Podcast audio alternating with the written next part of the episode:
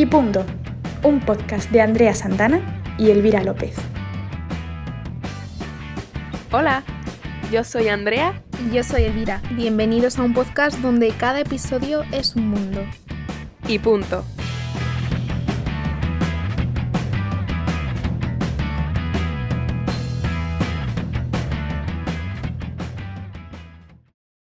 Elvira, ¿cuánto tiempo, querida? Demasiado. Siempre nos termina pasando algo así.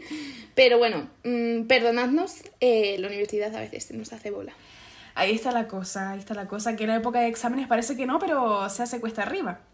Lo importante es que aquí estamos y vamos a tocar otro tema místico hoy. Exacto, vamos a hablar de brujas. Como fuimos desvelando en nuestro Instagram antes de los exámenes, arroba y punto barra baja com, seguidnos si todavía no lo hacéis. Ajá. Se dicen muchas cosas sobre las brujas y no todas son ciertas, así que las vamos a descubrir en este episodio. Totalmente. Y han tenido mucho protagonismo a lo largo de los últimos años, así que, sin más dilación, amiga, empezamos.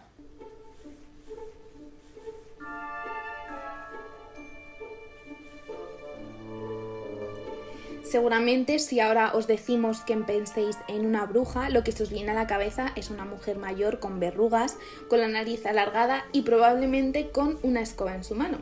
¿Alguna vez os habéis planteado de dónde viene esta representación? Nosotras sí, y aquí estamos para explicarles de dónde viene esta imagen colectiva de la bruja, que tiende a ser una mujer malvada. Para ello tenemos que partir de que en la antigüedad clásica el concepto de bruja estaba asociado a algo bueno, a la magia que servía para hacer el bien. Las brujas eran hechiceras y mujeres con poderes de adivinación. Un ejemplo de ello son las sibilas de la mitología griega y romana. Arrancada la Edad Media, el concepto cambió.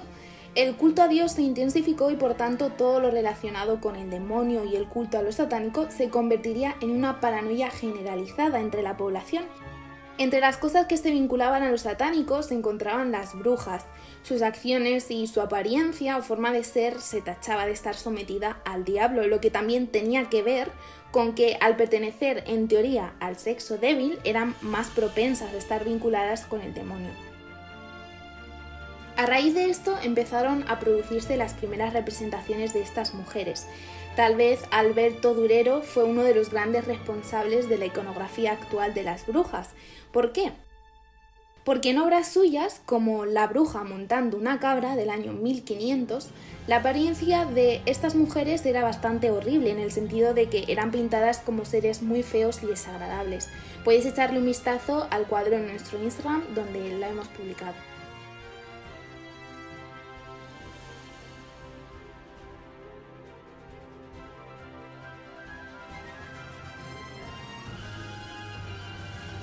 Artistas siguieron sus pasos. Algunos como Bruegel el Viejo o Frank Franken el Joven adoptaron la imagen de bruja malvada y fea en sus obras y las representaron junto a algunos de sus elementos más característicos. Henry Fuseli, pintor de los sueños, aunque más correcto sería llamarlo de las pesadillas, también las dibujó en varias ocasiones. Bien basándose en obras literarias o en sucesos más ligados a la realidad, dentro de lo que cabe, las brujas de sus obras suelen aparecer acompañadas de otros seres demoníacos. En cuanto a sus famosas escobas, hemos de decir que hay una historia interesante que se esconde detrás de ellas. Algunos consideran la ilustración de Le Champion de Dames como la primera representación de una bruja volando sobre su escoba. Pero ¿cómo surgió esta idea? No olvidemos que las brujas pues eran en realidad mujeres que estudiaban las propiedades de las plantas, experimentando con sus cualidades curativas y alucinógenas a pesar de que pues, fuesen prácticas que estuvieran prohibidas. En ocasiones, para mitigar sus propios dolores, empleaban pequeñas dosis de plantas venenosas que les producían alucinaciones y tenían la sensación de volar. El efecto alucinógeno se incrementaba si se aplicaba en una zona en concreto, la vulva. Jordanes de Bergamo, un investigador del siglo XV, que trató de cerca las persecuciones de brujas, señala en uno de sus manuscritos la costumbre de estas mujeres de aplicar esas plantas venenosas sobre una vara para posteriormente montar sobre ella. Incluso en los juicios, algunas de las acusadas por brujería declararon sentirse levitar al entrar en contacto con las sustancias alucinógenas, con estas plantas.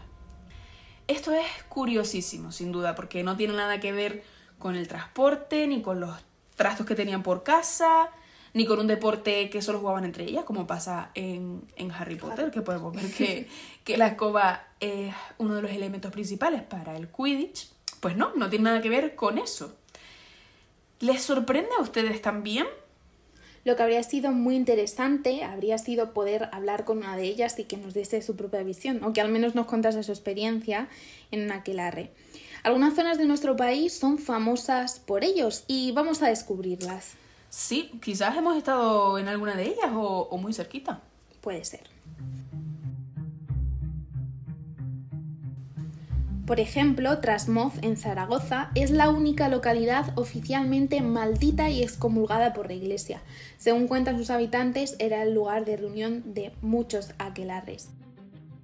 También tenemos a San Salvador de Coiro, en Pontevedra, y cuenta la leyenda que los aquelarres se reunían en la playa de Coiro para realizar sus hechizos y llamar a las ánimas errantes de la zona.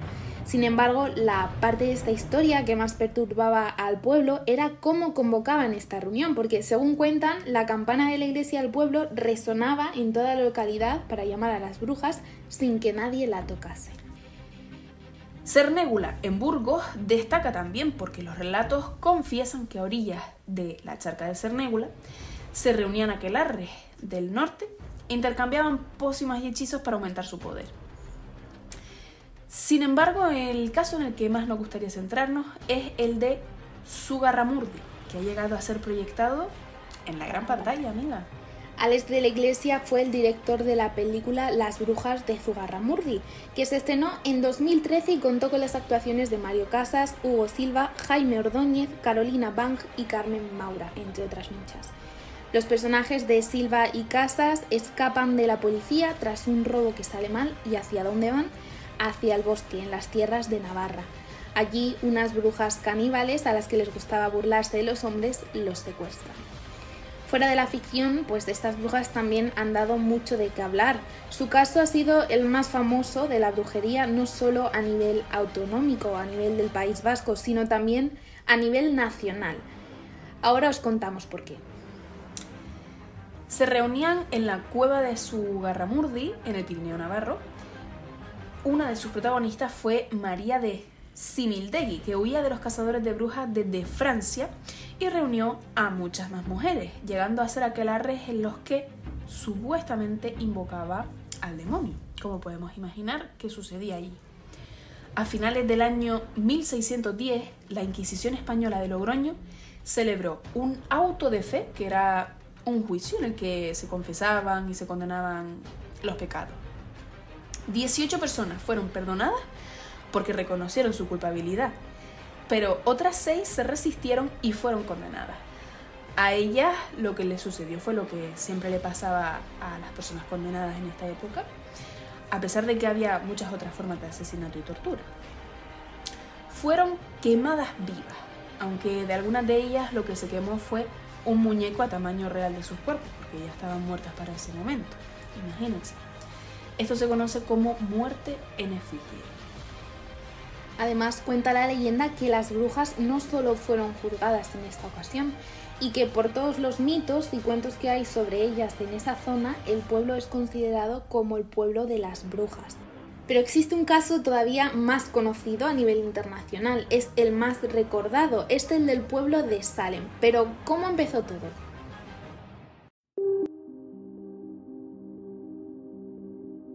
Comienza con el reverendo Samuel Parris, un hombre que llegó a Salem con la obsesión de ganarse el amor de Dios y el respeto de los habitantes del pueblo. Le acompañaba su esclava, Tituba, a quien le gustaba contar historias misteriosas y practicar rituales vudú. En 1692 eh, empezaron a suceder hechos extraños. Vecinos afirmaban haber visto en el lago a niñas desnudas encendiendo velas, invocando al demonio y frotándose lascivamente entre ellas. Un día descubrieron a dos adolescentes, Betty Parris, hija del reverendo, y Abigail Williams, su sobrina, bailando desnudas en el bosque, mientras Tituba realizaba rituales en su caldero. Tiempo después, las dos niñas empezaron a mostrar convulsiones y comportamientos agresivos, aunque en realidad lo que afirman los historiadores es que era una forma de esconder sus juegos sexuales. El médico del pueblo asoció estos comportamientos tan raros a la influencia directa del demonio. Todo Salem empezó a creer que las brujas eran las causantes de todo esto. Así, para evitar la horca, las niñas acusaron a Tituba de iniciarlas en ritos satánicos. De esta forma, el 2 de junio de 1692 comenzaría el primer juicio por brujería y se iniciaría la histeria colectiva que inundó durante muchos años al pueblo de Salem. En otros pueblos, como el de Audebater, en Países Bajos, al llegar las mujeres a esta aldera, para salvarse de la hoguera debían de pesarse en lo que llamaban balanza de brujas. Se creía que las brujas podían volar porque no tenían alma y por tanto tampoco un peso acorde a su corpulencia. Es así que si una mujer tenía un peso normal era considerada una persona normal, de lo contrario era llamada a lo que denominaban juicios de Dios. A la hora de pesar se seguía un ceremonial eh, pues, reglamentario en presencia del jurado y el pueblo. Aún así es curioso destacar que eh, a pesar de toda esta parafernalia nunca hubo un informe que sentenciara a muerte a alguien. Supongo que es porque las personas al final tienen peso de personas. Claro, esto del peso no tiene ningún sentido. La balanza yo creo que no tiene ni pies ni cabeza, como tampoco que se haya tachado de malas a las brujas porque sí durante tantos años. ¿Por qué la personificación del demonio tenía que ser una bruja? ¿Por qué lo crees, amiga? Pues creo que antes ser bruja estaba asociado a la rebeldía, o una mujer era bruja cuando no la podían controlar. En una época tan patriarcal que la mujer se desligase un poco de las pautas que se establecía en la sociedad, pues al final estaba muy mal visto. Y también es cierto que creo que era una forma, eh, bueno, aunque un poco exagerada, de buscar una explicación fácil a un fenómeno que quizá por el poco desarrollo de la ciencia eh, no entendían en aquel entonces. Por ejemplo, en el caso de Salem, es probable que las convulsiones que sufrieron las niñas fuese debido a una epilepsia hmm. o a una intoxicación, como algunos eh, de, los de los historiadores han afirmado. Pero como antes pues no se tenía conocimiento en este campo, pues lo más sencillo era achacar lo malo que le podía pasar a alguien a algo maligno, ¿no? Precisamente el demonio. Te comprendo. Entonces, al ser algo malo que pasaba, tenía que ser del diablo y como la bruja además tenían que ver con el diablo eran como las que provocaban esas cosas, ¿no? ¿Cómo lo ves? Sí, efectivamente. De las brujas al ser consideradas como emisarias del diablo, por decirlo así, pues también eh, estaban vistas como algo negativo. Mm. Y bueno, hoy en día el concepto de bruja ha cambiado muchísimo. Yo creo que estamos de acuerdo en eso las dos. Sí, estamos muy de acuerdo. yo creo, o sea, en mi caso creo que nunca, ni cuando era pequeña, yo creo, he asociado ser bruja a, algo malo, sino todo lo contrario. Siempre he sentido, me he sentido bastante atraída por ello, porque ahora lo que rodea a estas mujeres es magia, ¿no? Es lo místico, son personas... con una sensibilidad especial que sienten las energías. Aunque bueno, es cierto que hay personas que dicen ser brujas pero son unas farsantes. De esas no estamos hablando. en este preciso momento nos referimos a otras. Sí, nos referimos a las brujas de verdad, las que tienen una sensibilidad especial, que eso realmente yo lo admiro. Bueno, a ver, no sé si... Fíjate. no sé si es admiración, pero me llama la atención. Sí, a mí también me parece algo curioso, porque siempre las personas con sensibilidades varias sensibilidades que no todo el mundo tiene. Yo creo que suelen llamar la atención, a mí me pasa. Y, en este caso, en este caso, las brujas de verdad, las brujas for real, serían las que tendrían ese tipo de sensibilidad. Así que, una maravilla. Aprovecho, hago un inciso para remitiros, si no lo habéis escuchado, a nuestro episodio sobre energías. Eso es. Que pues hablamos más sobre este tema. Andrea, continúa. Muchísimas gracias, amiga. Buen spam, me ha gustado ese momento, esa conexión, ese enlace a ese episodio en el que... Había que decirlo. Sí, sí, sí, porque de energía va todo. Pues yo lo creo así, que ser bruja mm, fue considerado algo malo, o bueno, lo ha sido en toda nuestra tradición cultural occidental, pero hasta hace unos años. Malo en el sentido de diabólico, yo creo que se dejó de considerar cuando hace ya más de 50 años, más o menos, mm, pienso yo, la gente empezó a entender a las brujas como criaturas sabias, aunque todavía guardasen cierto misterio en torno a la idea de bruja, ¿no? Al concepto. Con la noche de las brujas, en la noche de San Juan, siempre hay un ambiente mágico que al final hemos terminado relacionando con algo que nos hace hasta ilusión, como el Día de Reyes, por ejemplo. De esta manera, al menos es como lo he vivido con mi familia, con mis amigos de Gran Canaria, entonces es como lo he ido percibiendo en los últimos años. Sí. Y luego, por otra parte, el feminismo de la última década se ha adueñado del concepto de bruja para darle un giro de 360 grados. Desde mi punto de vista. Las brujas ya no es que sean algo interesante por la magia que las envuelve, sino que son un icono porque representan el saber, la libertad y la rebeldía de la que tú hablabas, Elvira, por ejemplo, de la mujer. Yo creo que de esta manera es como debemos entender a las brujas, como mujeres que se atrevían a pensar, a experimentar, a probar formas de disfrutar de su propia sexualidad. ¿Cómo no iban a ser mal vistas por la sociedad si todo eso ha empezado a pertenecer a la mujer a partir de ahora? O sea, es algo lógico que pasa en su momento, pero pero que no apoyamos. Y poco a poco yo creo que somos más brujas en esta sociedad en ese sentido y, es algo que me gusta mucho.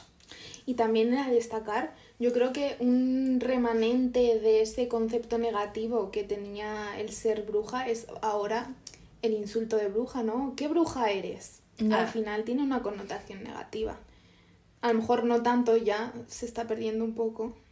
Pero... Es cierto que eso sigue existiendo y al final mmm, resquicios, resquicios va a haber de todo, ¿no? De, todavía nos queda mucho que, que avanzar y que superar en cuanto a palabras que utilizamos para insultar a mujeres y que, que, cada vez tendrán que desaparecer muchas más.